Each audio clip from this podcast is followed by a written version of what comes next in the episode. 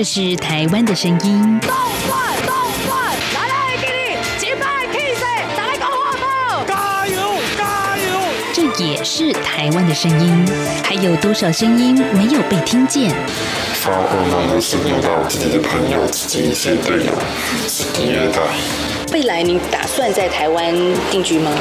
呃，可以的话当然定居嘛。这边怎么说也是一个民族自由的地方。有可能变成那小部分人。你没有公益，你不能维护基本的人权，那你就没有完全的安全。在这狂乱的年代，思考让我们自由，就要听晚报，听见新闻之外。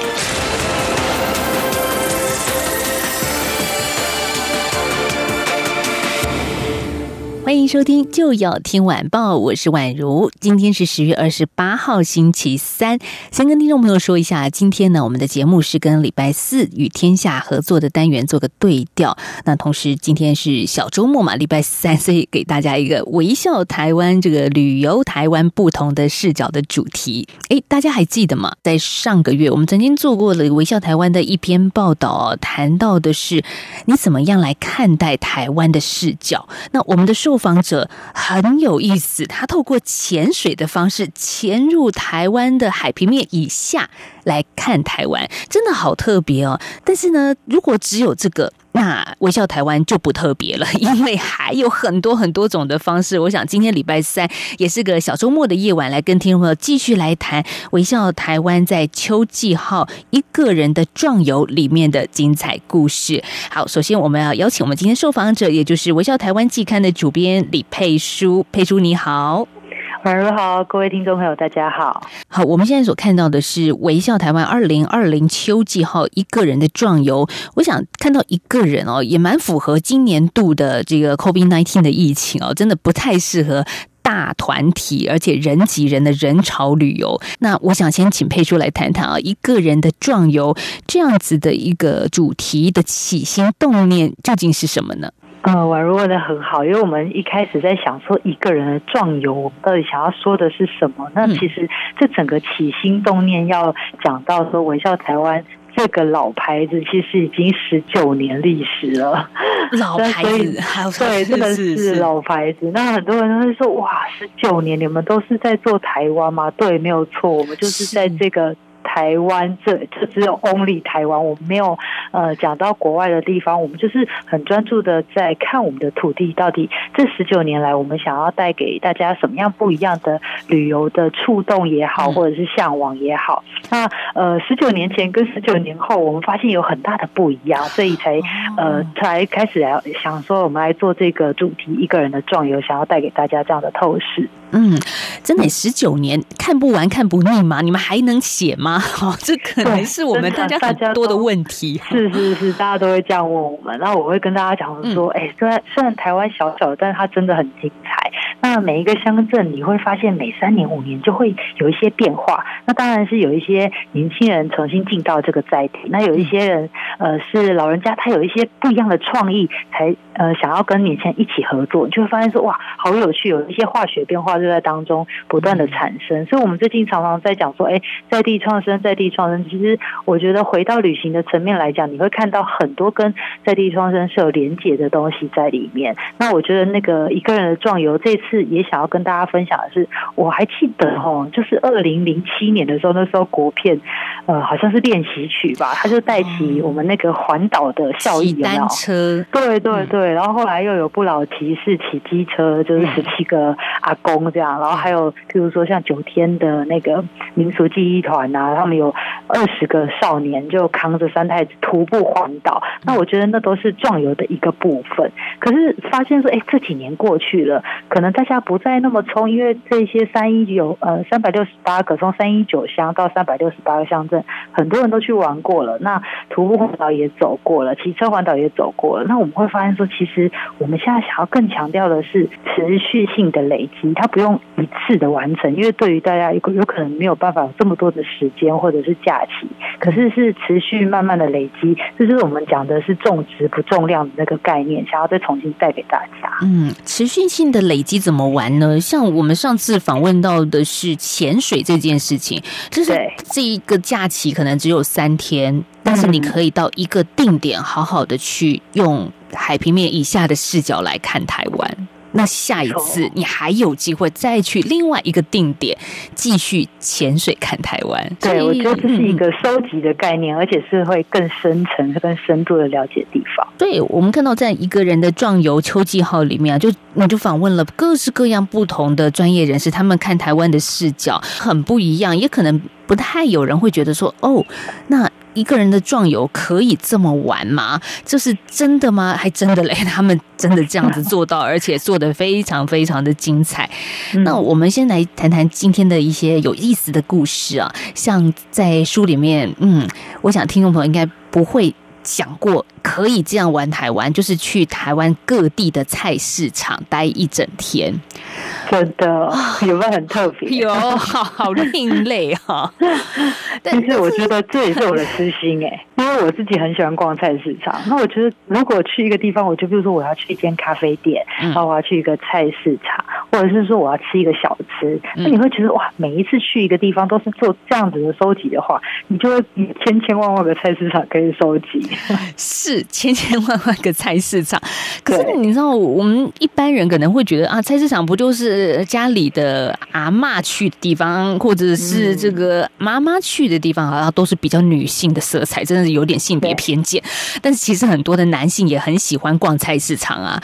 但是我们来看到说，你们的报道里面的受访者，这是我在市场待了一整天的制作人刘志雄，他是一个男性哦。他的报道说，其实，在做这个节节目之前，我几乎不会走进台湾的传统市场，总觉得脏乱又吵杂，地上永远湿湿的。但是，其实我要说，在接下来却有吸引人的地方，因为不然，这个从来不去菜市场的制作人，他怎么会拍了一系列的节目呢？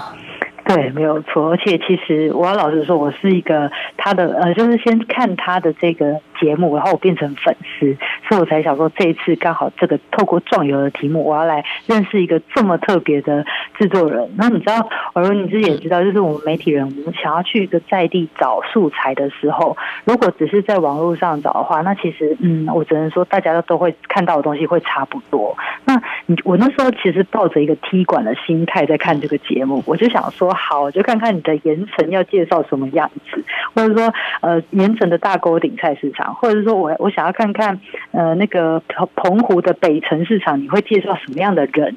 那就发现哇，这个制作人好了不起，他可以找到一些让我觉得很惊艳的视角，然后很特别的在地人，然后让我发现说哇，原来这个市场有这么特别的一面，那就更加深我想要知道他是怎么样逛菜市场这件事情的。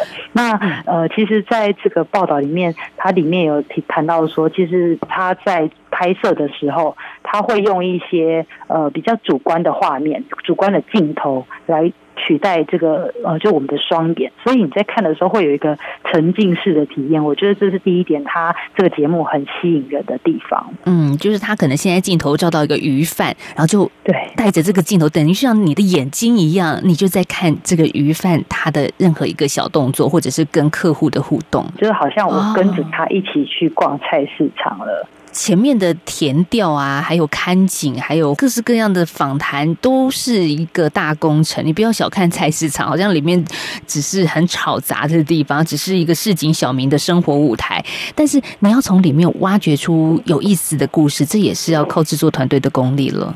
真的，这个后面那个团队我觉得很用心，因为像我们市场，我觉得他这个取的名字就很很有意思。他说我在市场待了一整天，我们其实就已经很少在那边待了一整天。可是你知道他们呃记录一座市场大概是会用十天的时间，但是他的前期作业可能就花了三个月再去做这样子的田野调查，所以他其实讲的很好。他觉得像菜市场的价值就像是我们人生的缩影，就是每个人的生老病死其实都在里面。所以你会看到我们拍摄有一个呃，他跟主持人的那个画面就是在呃市场的一个当铺，就是可能比如说你人生遇到那个困难动弹不得的时候，你才会走进去的地方，就在菜市场里。然后或者说你想要买房子了，你想要知道说，哎，有没有在这附近倒背如流的房屋中介，你也可以在菜市场找到。然后包括说掌管婚姻大事的媒人婆啊，或者说你要拍一下纪念照的照相馆，居然都可以在菜市场里面。都在这里。然后我们过去可能就觉得，哎，我买个菜再走的地方，原来是这些市民、市井小民人生的舞台，然后上演着人生的百味，我觉得太有趣。这个导演进入菜市场的时候，比如说澎湖的北城市场的拍摄，他就发现一个怪怪的人，哎，对一直跟着他的一个阿那个怪怪，太好玩了，因 为小说，这制作人跟我们讲说，市场就是江湖。为什么这个江湖就是在阿北这个高手上面展现出来？因为你知道他们去拍摄就是好几天的时间嘛，然后就有一个阿贝就发现说他们每次都来，那他他自己其实就是身怀绝技，所以他那时候就是可能观察了几天之后，他就去找制作人，他说你看一看，然后他就开始划他的手机的相簿给给制作人看，就发现里面全部都是鱼，然后每天记录自己买什么鱼啊，多少钱啊，然后譬如说他怎么处理这个鱼，然后鱼要怎么买，要怎么煮，全部都在他的脑子里跟他的手机里，然后他就开始就变成他是制作人的带路人，可以告诉他说怎么样去深入的逛这个北城市场。佩叔，你刚说你的私心其实也是很爱逛市场的，你通常去哪里逛啊？我其实我家就在那个台北市的双连站附近，然后我们家那边就有一个文昌宫，然后就发现说哇，日本人好喜欢来这边逛市场。那我后来才发现一件事情很有趣的，就在疫情之前嘛，那个日本人会喜欢，就日本旅客会喜欢住在中山北路那边的大饭店，然后但是他们走走走，可能走五分钟就到了双连市场，你知道那个转换就很大，就忽然变得很庶民。对，本来像是个然后他们精华地段，然后结果到了一个一般民众生活的小地方。对对对，然后他走过来，他就开始逛，逛完之后，他就再走去巷弄里面，因为他们那个旅游书可能都有介绍，我在猜，然后他就去吃一碗肉粥，然后再去排队那个芒果冰，就一整天，然后到了晚上再走去那个宁夏夜市，我就发现说，哇，这个旅行实在太有趣了，就是从那个民生西路的这一段就可以体验这么多台湾很在地的生活。好不说的话，人家以为你是什么跟踪狂。对，哎，你真的好用心哦！就是可以看得到，原来来自于海外的这些观光客，他怎么样去走台北这个城市，不是只有繁华热闹的都会区，其实小地方也很吸引人。好，那你刚刚也提到说，像芒果冰啦，当然真的是很多哎观光客在旅游书上应该都会看得到的。那还有一些排队商品的小摊子。不过我们今天说的那个我在市场待了一整天的制作人，他其实并不只是想带给大家这个哈，其实排队商品。说实在，人有时候真的很多啦，然后老板也没太多的时间跟你聊天。如果你真的想要感受一些人情味的话，就可能像导演这样子，自己去挖掘，自己去看，就是到了市场里面去感受市场的呼吸。那那个跟旅游书上的这种呃观光式的旅行又不太一样的氛围。对，真的完全不一样。所以我们常常讲说，你真的旅行就是多花一点时间，然后慢下来。什么叫慢下来？就是你要跟在地人聊天，然后你要去观察。那其实像里面就有呃，就是呃，志强大哥就有跟我们聊到说，在他第二季的拍摄的时候，在台中的东市的山区，他那时候去的不是一个菜市场，他看到的是一个菜车。菜车是在我们那种很乡下地方才会出现的，就用一台那种小发财车，然后上面就是琳琅满目的杂货菜呀、都有罐头，对对对，全部一次载到山上去卖，有菜有肉，你一次买齐，好就在这个小货车上。然后那个重点是开那个小货车的人，居然是一个三十多岁的年轻人。然后他就很讶异啊，就开始跟年轻人聊，就说：“哎，为什么你那么年轻就开这个菜车上山？”这样，后来才知道说：“哦，原来原本开菜车的是爸爸，但是他爸爸生病了，所以他就临时回去帮他爸爸开这个菜车。那当然原本就想说，啊，如果两三天就 OK 的话，那当然就是代班一下。但是没想到爸爸可能需要一段时间才能够康复，那他是就想说，是不是他就先把这个菜车暂停？但是他爸爸就跟他讲说，你如果不继续卖的话，那山上的阿嬷怎么会有菜可以买？那因为这句话，这一位年轻人就决定说：“好，那我要继续帮爸爸，就是开车。就算这个据点可能只有一两户人家买这个青菜，但是他还是照路线开，让山上的居民可以买菜。”我常常会想说。就听到这件事情，我很感动啊，因为我觉得菜市场其实不是只有买卖而已，它不是只有称斤论两而已，它其实还有很多的人情物意，然后甚至是近乎是道义的那种感情跟就是付出在里面，我觉得是很难能可贵，是台湾很珍贵小小的地方。那我觉得都需要靠旅行的人慢下脚步才看得到，并不是因为他想从你口袋里面掏多少钱出来，而是他真的就是台湾菜市场里面的人情味啊。而有些可能光顾这个菜摊，光顾了一辈子，这是一辈子的好朋友的感觉了。对，嗯，我们在今天谈到的是，呃，我在市场待了一整天的这个访问内容啊，这也是微笑台湾在秋季号一个人的壮游里面所进行的介绍。其实这样子的一个电视节目呢，也在今年获得电视金钟奖，也受到了蛮高的一些肯定的。那我们在接下来休息一下之后，在下个阶段也是有一点延续，跟刚刚的这种农产品有一点关联，但是他的视角完全不一样。一个在新闻界打滚二十多年的记者，他所创立的一个农作平台是什么样的平台？我们下个阶段再请今天的受访者佩叔来跟听众朋友聊一聊。各位听众，本台冬季频率将从台湾时间二零二零年十月二十五号上午九点开始，到二零二一年三月二十八号上午九点为止进行调整。到时候晚上七点到八点，原本七二三五频率播出的国语节目将停止播音。另外，从十一月一号零点开始，到二零二一年二月二十八号二十四点为止，原本六点到八点播出的国语节目将调整为六点半到八点半播出。不便之处，敬请见谅。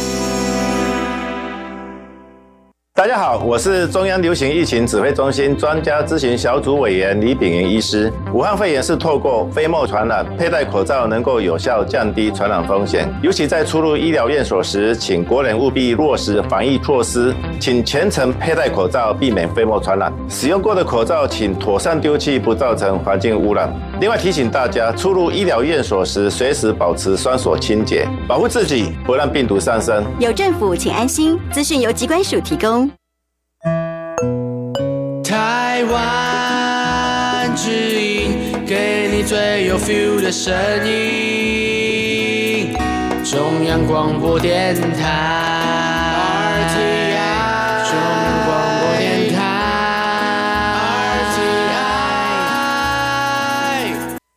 续回到就要听晚报节目，我是宛如。刚刚上个阶段，我们逛完台湾的菜市场，从一个庶民的视角壮游。接下来呢，我觉得这一位你们所访问到的重点人物高静玉，他应该算是我们的前辈了。好，是一个资深记者，专门行销台湾小农。哦，这个好特别哦。我觉得这个很有趣，我们把它命名为物产的壮游。那当初就是会希望说，哎，我们出去一定会多多少少都会买一些伴手礼嘛。对。那如果 always 都买那些就是大家自己有知道的，应该不是也很腻吗？那我们就会想说，啊，那如果出去可以。把一些当季的物产带回家，我觉得那个那个旅行的快乐可以再继续延续下去，所以才有这个题目的诞生。那呃，金玉姐呢，她其实就是刚刚我不是讲了，她是一个资深媒体人。那我有一次参加她的市集，她的市集呃都是很特别哦，她是在台北中校搜狗里面办的精华地段。对对对，然后你就发现说哇。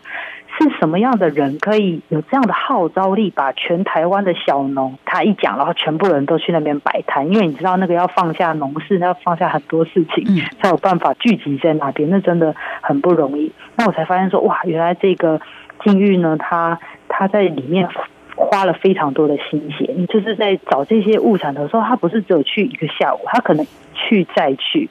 那他都是为了有这个这个陪伴跟信任，我觉得那个小农才会愿意这么样的相信他。里面有一段我觉得好特别，他说他要跟小农接触啊，结果这个过程有点像是什么电影情节一样。对我当呃我当时看到就是听到娟姐这样讲的时候，我真的有很深的共鸣。因为我有一次在那个澎湖那边，是在七美，七美七美那边很特别，是几乎家家户户都有船长，因为他们就是专门就是捕鱼跟开船的。然后我那时候就想要找一个船长采访的时候，他也是就是一个躲起来的状态，我真的是三顾茅庐，没有办法，就是已经坐在他家一个下午，他最后才批下说好了好了，我就是接受你采访，然后才带我去他守护的珊瑚礁，就是就是这样的一个很勾引。但是金玉姐这个更特。别，他就是他是呃想要帮台北的主厨找到新鲜的那个东南亚的香料，因为通通常我们看到的都是那种罐装的，已经已经变成粉末的那一种，但是主厨他们想要的是新鲜的香料，所以经过一些农友介绍之后，他才找到这个农民，然后他就讲说他接触的过程就有点像是那个绑票勒索的那个电影情节，他会告诉你说。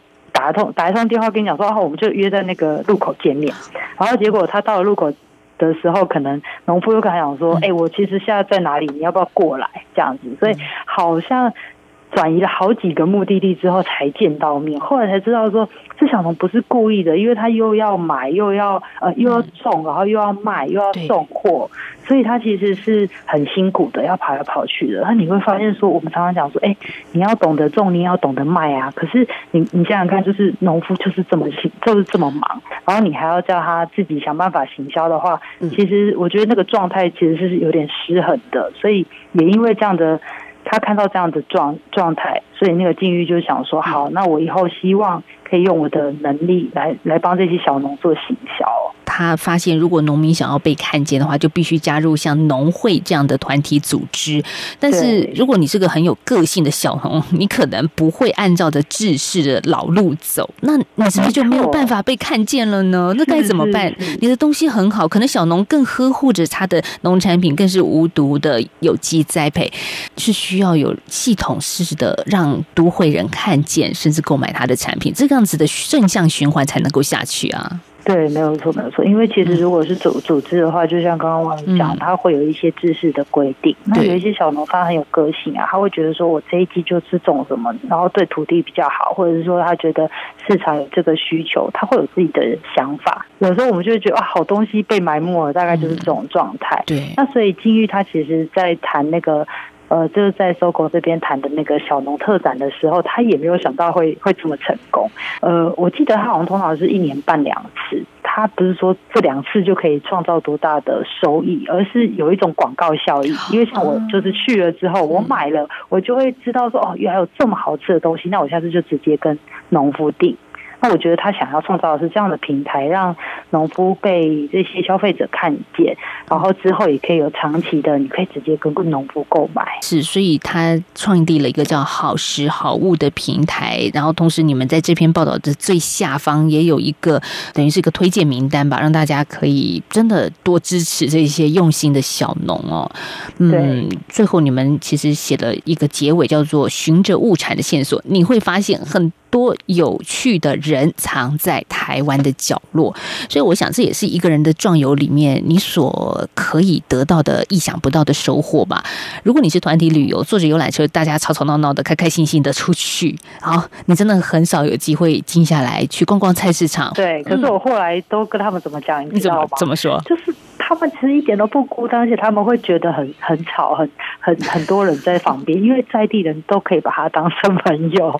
哎，真的，我那时候去玩的时候，就是哎，那个餐厅的小吃店的老板也可以聊一下，然后民宿主人聊一下，然后后来回来还是继续变成朋友。可能我比较聒噪吧。这所以一个人其实也可以很吵哦。对，就是出去交朋友的，保持着这种心态，你就发现哇，原来比跟一群人出去还要热闹。再接下来，最后我们要介绍的这个一个特殊的人物，他把台湾的行脚节目当成连续剧在拍的。这个制作人哦，他真的做到了，叫做麦觉明。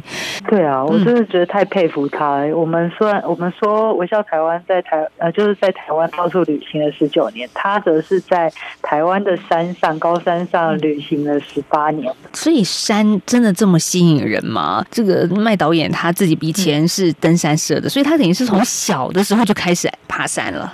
对你跟我的好奇一样，我想说你不会腻吗？但是他跟我讲不会，因为他他很他反而现在的最大的感触是分身乏术。他说他拍了二十年时间还是不够用。我就问他说为什么会不够用？你不是都已经拍过了吗？他说不是，像比如说遇上一叶兰或者是南湖杜鹃花开的时候啊，或者是栾大花秋叶子变色了，或者是山上下雪了。他就会想说，那这是他出发的理理由，因为毕竟一年四季就都只有一次而已。那他想要把这些素材带回来的话，他就必须不断的、不断的就地重访。所以他最近其实就是每周都上山拍什么，他拍山椒鱼。因为我一般看到山椒鱼都是看到成体，那很少看到它孵化的过程啊，或成长的过程。然后他都，呃，他发现，呃，就是他跟那个台大动物学系这边的研究团队发现了之后，就开始做这样的记录。所以像包括之前那个黑熊来的的电影也是他拍的，他就是记录了台湾的台湾黑熊在山区的状况。我觉得那是对台湾的高山跟生态很重要的一个影像记录。在他的眼里，山应该从来都不是只是山，它应该是有各种变化、各种细节在里头的一个场域。因为现在不能出国嘛，但是我想很多人可能会临近的国家，像富士山啦，或者是像欧洲有一些很美丽的山，可能会趋之若鹜。可是我们真的去问，像这个麦导演，他自己接触了这么多的大山大川，那他怎么样来看台湾的山呢？对我那时候也很好奇，然后我就我我也是问了这样的问题。那我我是说，哎，你过去曾经挑战过圣母峰啊，然后也成功攀登了北美的第一第一高峰。那这样子，你走过这么多山，在他的心目中，台湾的山是怎么样的？然后他就跟我讲说，台湾的山其实就比较清秀，而且它的丰富度很够。因为他譬如说，我们可能到瑞士，然后到北美去爬山的时候，就是它的那个，因为整个环境太大，地理位置太大。会会一致性很够，那所谓的一致性很够，就是你看过去可能都是冰冰天雪地，那就只有冰天雪地。但是像台湾的山，你就会发现说，三千公尺以上，那然后到到到平地，那个落差的时间很快。所以你可以从热带，然后温带，然后甚至到高山的寒带，你就一路看，然后你每个山的景致，然后植物植批全部都不太一样。我觉得这是台湾很吸引人，然后甚至很吸引外国的登山客来的很重要的一个原因。嗯，所以麦导演也透过他的镜头，把他所看到的美好用影像的方式把它记录下来。其实也让我们这种啊平常要坐办公室的人，很少有机会真的像他一样。进去山林深度，在家里的 就可以看到。对，在家就可以爬山。因为我那时候就选了一张照片，就是雪山的翠池。然后那时候他那个拍的呃，有点那种仙境感。他的那个天空是蓝色的，然后树上全部都是雪，然后前面的翠翠翠池已经有点那种浮着冰块的样子。我就是问他说：“哇，这在哪里？”他说：“哦，这在雪山的翠池，而且才必须在。”雪季期间，而且是天气很好的条件下，才有办法看到这样像诗一般的美景。我觉得哇，太太棒了！我可能这有生之年不一定可以去成，因为你就算去了，不一定是那个画面 哦。但是可以透过他的镜头可以看到。所以一个人的壮游，就是我我一直在想，你到底会用什么样的角度来看台湾呢？其实在这本呃秋季号里面，可以看到每一个人都有他们自己私房的视角。真的可以这样看吗？我们真的没有想。讲过。啊，对啊，对啊，因为我们其实深度旅讲深度旅游已经讲很久了嘛，那才发现说，原原来深度旅行台湾早就已经挣脱我们传统人的想象了，因为现在载具太多啦，然后我们可以骑车，我们可以走路，我们可以呃，就是玩空拍机，然后各式各样的交通加上记录工具的多样化，所以衍生了很多各式各样的台式，我们讲台式的壮游，所以这次也会希望说，从这这本书里面摊开十种壮。游的方式，然后寻找另另眼相待台湾的角度，所以才会用四个方式，然后有呃十几个故事介绍给大家。大家可以去看一看，然后想象一下，如果是你的话，你会用什么样的角度欣赏？你认为每天习以为常的，可能是台北的街头。哎，大家要不要来个创意比赛？就是到底可以怎么样来看台北呢？很可以耶，这个这 idea 太好了。哎，是啊，因为我们可能真的不太有可能一下子看完整个台湾，但是至少你居住的，或者是以我跟佩叔工作的主要的地点所在地台北的话，是不是有一些大家所意想？想不到的角度，跟我跟佩叔一起来分享想，你怎么样来看你所在的小都市？好，我们在今天访问到的是《微笑台湾季刊》的主编李佩书，介绍的是秋季号一个人的壮游。好，谢谢佩书今天跟我们的开心分享，谢谢，谢谢宛如，谢谢。好，今天节目也进行到这了，祝福大家小周末愉快。嗯，今天听完这期节目应该是很愉快的，好开心的，赶快这个好好的休息，迎接明天一整天的工作。好，我们明天再聊，拜拜。